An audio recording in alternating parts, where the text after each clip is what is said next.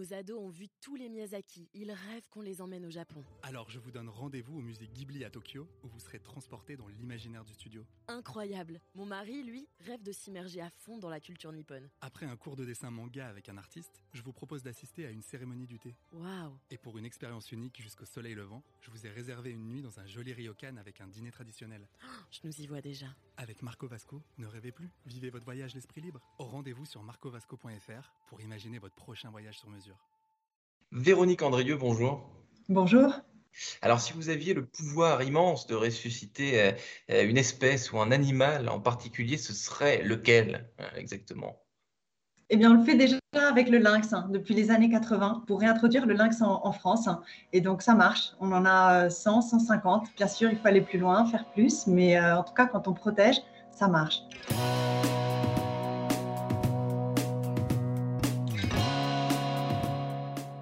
Bonjour à tous et bienvenue au Talk Décideur du Figaro en visio. Aujourd'hui, avec nous, Véronique Andrieux, patronne euh, du Fonds mondial euh, pour la nature en France, hein, qu'on connaît sous ces trois lettres WWF, associé à une tête de panda très, très reconnaissable qu'on voit, euh, qu'on voit très souvent. Vous êtes en direct d'une chambre d'hôtel, je crois, à Marseille, où se déroule en ce moment le congrès mondial auquel vous, vous participez. Vous êtes à ce poste depuis un peu plus de deux ans, Véronique Andrieux. Pourquoi vous? À ce poste Pourquoi vous personnellement Comment, euh, comment ça s'est passé? Bon, ça fait peut-être plus de 20 ans que je travaille dans ce qu'on appelle développement durable, hein, donc auprès des, communautés locales, hein, pour euh, faire en sorte en fait que, bah, que leurs euh, droits euh, et leurs besoins les plus, les plus importants soient, soient assurés.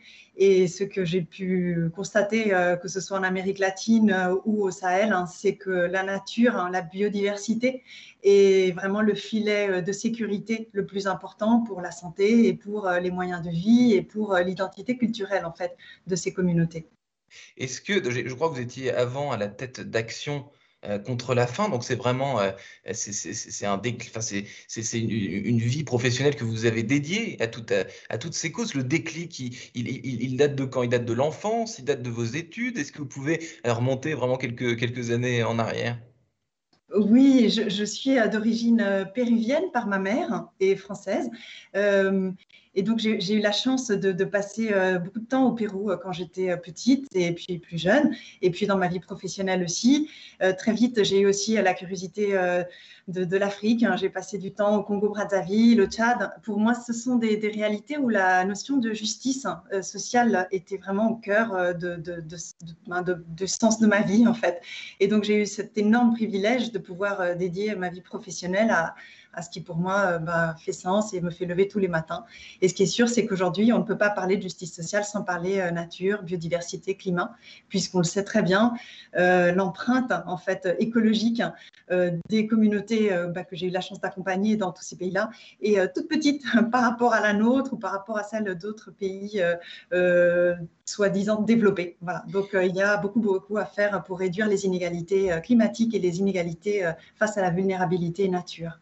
Vous avez dit tout à l'heure, Véronique Andrieux, euh, la biodiversité, euh, protéger euh, les animaux, protéger la nature, c'est une question de, culture se- selon, selon les pays. Donc, le, fond, il est présent dans, dans, quasiment dans tous les pays du monde. Est-ce que, qu'est-ce que vous observez justement en fonction de- de- des cultures des différents pays? Les, sensibilités sont parfois peut-être à un certain endroit, parfois à un autre. Qu'est-ce, que vous, observez à ce sujet? En fait, c'est la connexion avec la nature qui, fait la différence. Nous, parfois, euh, on est peut-être devenu trop urbain ou la culture occidentale, je ne sais pas. Bon, là, je suis entourée en fait de, biologistes, donc euh, euh, heureusement, on n'a pas tout perdu. Mais c'est vrai qu'on est, un peu éloigné. On a créé cette différence un peu artificielle entre culture et nature, alors que dans Enfin, dans tous ces pays-là, vraiment, c'est intrinsèquement lié.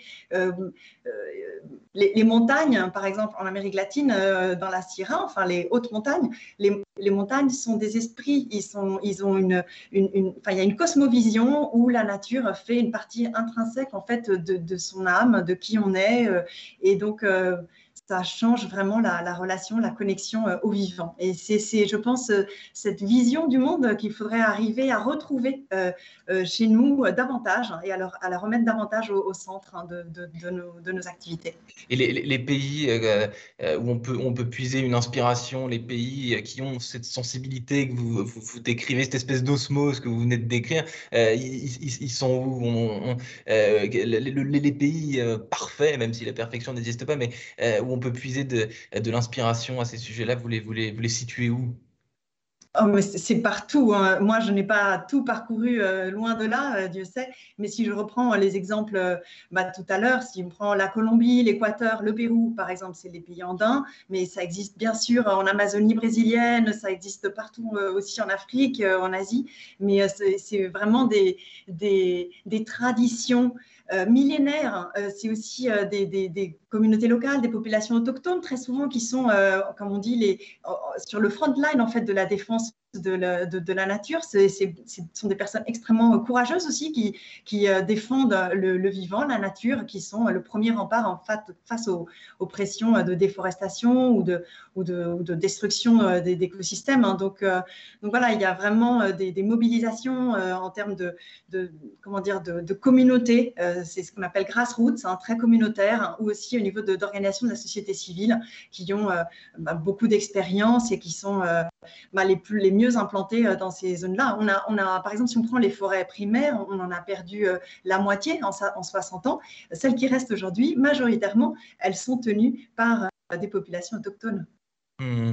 Cette année, justement, donc le fonds euh, le Fonds euh, euh, mondial pour la nature fête ses 60 ans. Vous venez de, vous le dire, c'était un lapsus, mais vous, venez de le dire. Si on veut, en 60 ans, qu'est-ce qui a changé dans les enjeux, dans les priorités du fonds, justement? Comment les choses évoluent, comment les choses bougent? Bon, si je prends effectivement l'agenda, euh, l'agenda environnemental hein, sur ces derniers 50-60 ans, euh, il, a, fortement évolué. Aujourd'hui, on sent euh, que protéger ne, suffit plus. on parle de, protéger et de restaurer déjà sur la partie euh, protection. Et en plus, on, tant qu'on n'a pas agi sur les causes structurelles, euh, les, racines en fait de destruction de la nature, en fait, euh, c'est comme si avec une petite cuillère à café, on essayait de réparer ce qu'avec une pelle mécanique, on détruisait de l'autre. Donc, il faut vraiment agir hein, sur ce qu'on appelle les drivers ou les moteurs de perte de biodiversité. Et ça, c'est essentiellement eh l'agro-industrie avec un modèle agricole vraiment shooté aux intrants chimiques, pesticides et autres. c'est bien sûr les industries extractives, tout ce qui est méga projet euh, d'infrastructure, euh, tout ça c'est extrêmement, euh, extrêmement, enfin il faut faire extrêmement attention de voir en quoi et comment ça peut être déjà transformé de manière très profonde pour l'agriculture ou l'élevage et dans d'autres cas rendu compatible en fait avec les seuils écologiques des écosystèmes. Véronique Andrieux, vous, vous travaillez beaucoup, vous parlez beaucoup avec les entreprises. Et, en, ce moment, enfin depuis déjà quelques années, il y a un, type de langage très à la mode dans, le monde de l'entreprise, c'est la raison d'être. Est-ce que vous, justement, euh, vous ne leur offrez pas cette raison d'être sur, un plateau? Est-ce que ce n'est pas, pas votre, euh, votre fonction, euh, finalement, quand, quand vous discutez avec, avec ces entreprises qui ont un pouvoir immense vis-à-vis des causes que vous représentez? Bon, alors au WWF, notre mission, elle se décline en trois, trois pieds. Le premier, c'est alerter. Et on produit un rapport tous les deux ans qui s'appelle euh, Rapport Planète Vivante qui donne un peu un indicateur, l'indicateur Planète Vivante, qui donne euh, l'état de la nature. Le deuxième élément, c'est protéger. Donc nous, on a des projets terrain de conservation, de restauration, voilà. Et le troisième, c'est transformer. Et c'est là où pour nous, c'est, enfin, on ne transformera pas les, en fait, les verrous systémiques hein, du modèle économique tant qu'on n'aura pas abordé la question avec les entreprises. là, par exemple, on est à Marseille, on négocie, euh, voilà. Euh, bon, le prochain accord, euh, il y aura une COP 15 avec la, Convention de diversité biologique à Kunming en Chine cette année aussi. C'est une année très importante qui va définir l'agenda pour les prochains 10 ans en matière de, de nature. Mais pour la mettre en œuvre, la déclinaison opérationnelle de cet agenda, il passera par des acteurs du type entreprise, ville, enfin des, secteurs financiers, des tas d'acteurs. Donc on a besoin des entreprises qui sont au carrefour des salariés, euh, des fournisseurs, des investisseurs, des consommateurs pour pouvoir faire évoluer les choses. Une entreprise au quotidien, elle prend euh, des décisions euh, de recherche et développement, des décisions de chaîne d'approvisionnement, des, Et ça, c'est majeur en termes d'impact. Alors aujourd'hui, il y a une analyse, une approche par les risques. Il faut aussi euh, avoir une approche par la réduction des impacts sur la nature. Donc en fait, on les challenge, on, a ce rôle de vraiment d'être euh, un peu voilà, très exigeant euh, pour nous assurer de l'intégrité environnementale et de la robustesse scientifique en fait, des objectifs et des trajectoires qu'elles se donnent et, l'exigence dont vous parlez, Véronique Andrier, justement, le, RSE, euh, toutes ces thématiques-là, c'est en ce moment que ça se passe, on, ne parle que de ça. Donc, euh, donc pour vous, j'imagine que pour, euh, pour pouvoir dialoguer et pour mettre en avant certaines priorités, ben c'est le... Pardon, mais c'est le moment peut-être pas ou jamais, mais en tout cas, c'est un moment crucial, quoi.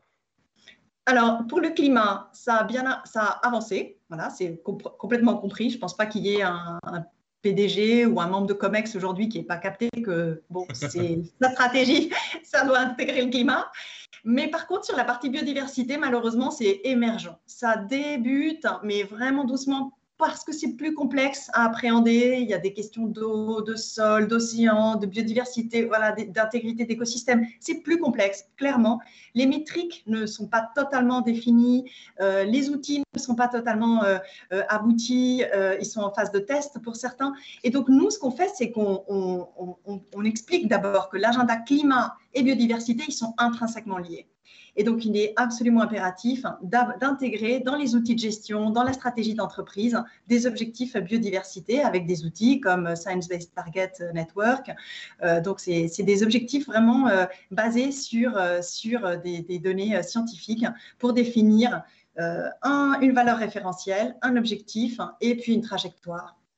Mais Véronique Andrieux, chez WWF, on parle aussi euh, de, raison d'être. Vous n'êtes vous pas une entreprise, mais vous êtes un organisme, vous recrutez des gens. Les profils que vous recrutez, euh, c'est quel genre de profil? Et surtout, j'imagine euh, que ces profils que vous recrutez, ils ont, ils ont tous cette, cet intérêt commun de l'impact et de, de, changer le monde. J'imagine qu'ils ont tous plus ou moins le même, cette même envie. Quoi.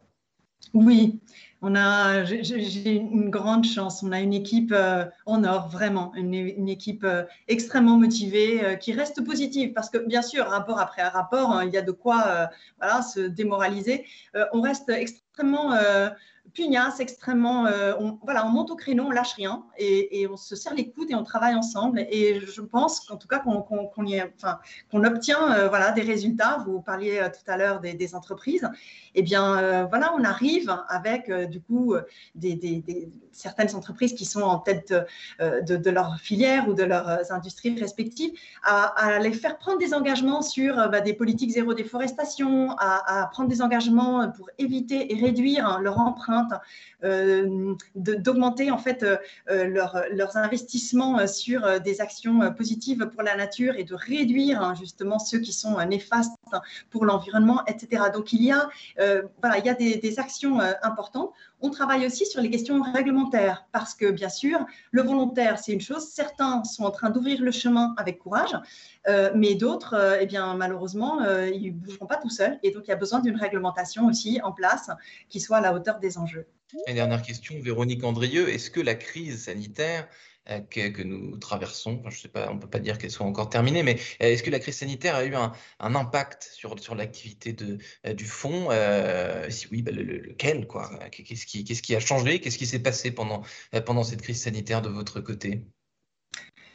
Ben, Plusieurs choses. Déjà, bah, c'était difficile comme pour tout le monde, hein, euh, parce que voilà, on, a dû s'enfermer chez soi. Euh, bref, ça manquait un peu d'humain euh, et de lien. On, essaye doucement de reprendre tout ça et voilà, on espère que ça ira mieux. mais ça, du coup, ça a retardé certaines activités terrain, bien sûr, mmh. parce que voilà, à cause des confinements partout dans le monde.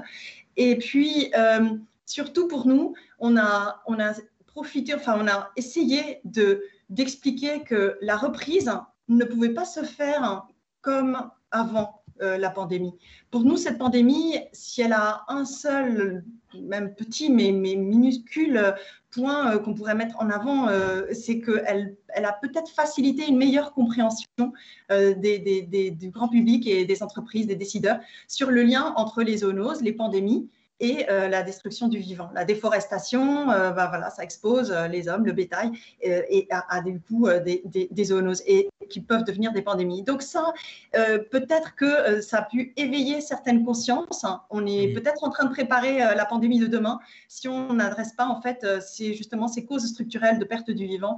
Et donc pour nous, le plan de relance, le plan France 2030, le prochain, la prochaine loi de finances, on, cherche à à, s'assurer qu'il n'y ait pas de subventions dommageables pour la nature, par exemple, pour s'assurer qu'on arrête de, financer euh, ce qui détruit euh, le vivant et que, euh, en parallèle, on, investit davantage hein, sur des solutions fondées sur la nature pour régler les questions climat, tant atténuation que adaptation. Merci infiniment, Véronique Andrieux, euh, patronne en France donc, du Fonds mondial pour la nature, qui est en ce moment à Marseille dans une chambre d'hôtel euh, bah, pour la convention euh, annuelle mondiale. Hein, c'est ça de. Oui, de. Exactement, du Fonds. Donc, merci infiniment d'avoir pris le temps de me répondre pour le talk décideur du Figaro. Je vous souhaite une excellente rentrée. Et donc, merci. à très bientôt. À bientôt. Merci.